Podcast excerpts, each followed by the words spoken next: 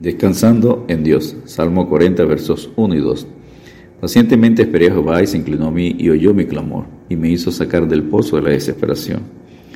Del lodo cenagoso puso mis pies sobre peña y enderezó mis pasos. Este es el testimonio de un hombre que conocía por experiencia la bendición o dicha de lo que aquí se habla. Hay dos condiciones a las que se hace referencia, en el pozo y sobre la roca.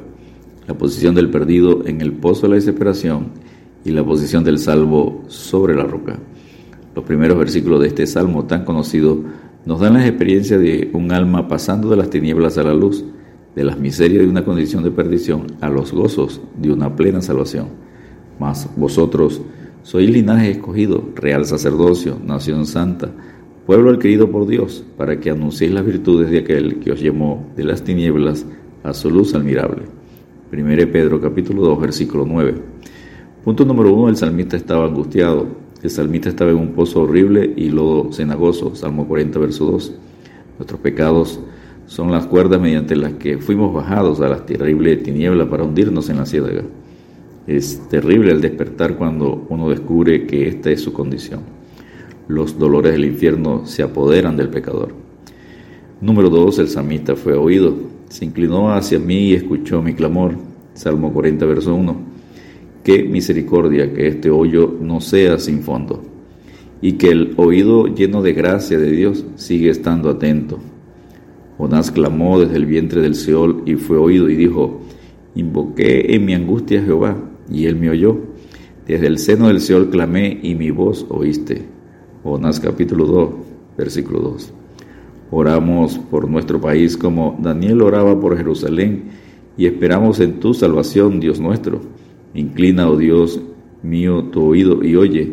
Abre tus ojos y mira nuestras desolaciones y la ciudad sobre la cual es invocado tu nombre, porque no elevamos nuestros ruegos ante ti confiados en nuestra justicia, sino ante muchas misericordias. Oye, Señor, oh Señor, perdona, presta oído, Señor, y hazlo, no tardes, por amor de ti mismo. Dios mío, porque tu nombre es invocado sobre tu ciudad y sobre tu pueblo. Daniel capítulo 9 versículos 18 y 19. Número 3. El salmista fue salvado. Me extrajo y me hizo sacar del pozo la separación, del lodo cenagoso. Salmo 40, verso 2 en su parte A. Su brazo no se ha cortado que no pueda salvar. Es suficientemente largo y fuerte para levantar al pecador arrepentido, extrayéndolo del pozo de los horrores y de la ciénaga traicionera. Otros pueden divertir y distraer el alma encarcelada, pero solo Dios puede sacarla de allí. Jesucristo citando Isaías 61, versículos 1 y 2, dijo, El Espíritu del Señor está sobre mí, por cuanto me ha ungido para dar buenas nuevas a los pobres, me ha enviado a sanar a los quebrantados de corazón, a pregonar libertad a los cautivos y vista a los ciegos, a poner en libertad a los oprimidos, a predicar el año agradable del Señor. Lucas capítulo 4 versículos 18 y 19. Número 4. El salmista fue consolidado. Puso mis pies sobre peña y enderezó mis pasos. Salmo 40, verso 2 en su parte B. Es una poderosa liberación. Desde el inconsistente lodo cenagoso de nuestros propios pensamientos a la roca de la eterna verdad de Dios y llegar a tener nuestros caminos de tal manera consolidados que seamos guardados de recaer a nuestra anterior condición. Jehová es tu guardador Número 5. El salmista fue alegrado. Puso luego en mi boca cántico nuevo, un himno de alabanza a nuestro Dios. Salmo 40, verso 3. Este nuevo cántico pertenece a la nueva vida de la fe, los que han nacido de nuevo. De modo que si alguno está en Cristo, nueva criatura es. Las cosas viejas pasaron y aquí todas son hechas nuevas. 2 Corintios 5, 17. Es un cántico de alabanza al Cordero que es digno, porque Él fue inmolado y nos ha redimido para Dios con su sangre Apocalipsis 5.9.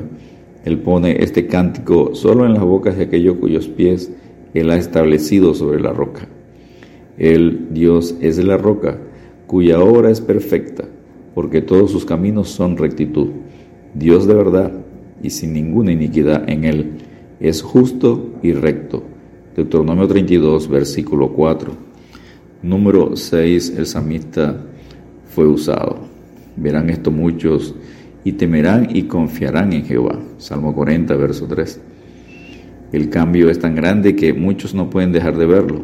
Están obviamente de Dios, que será conducidos a temer y a confiar en el Señor. El testimonio de una vida sana, feliz y consistente debe ser fructífera. Hacia alumbre vuestra luz delante de los hombres, para que vean vuestras buenas obras y glorifiquen a vuestro Padre que está en los cielos. Mateo 5, versículo 16.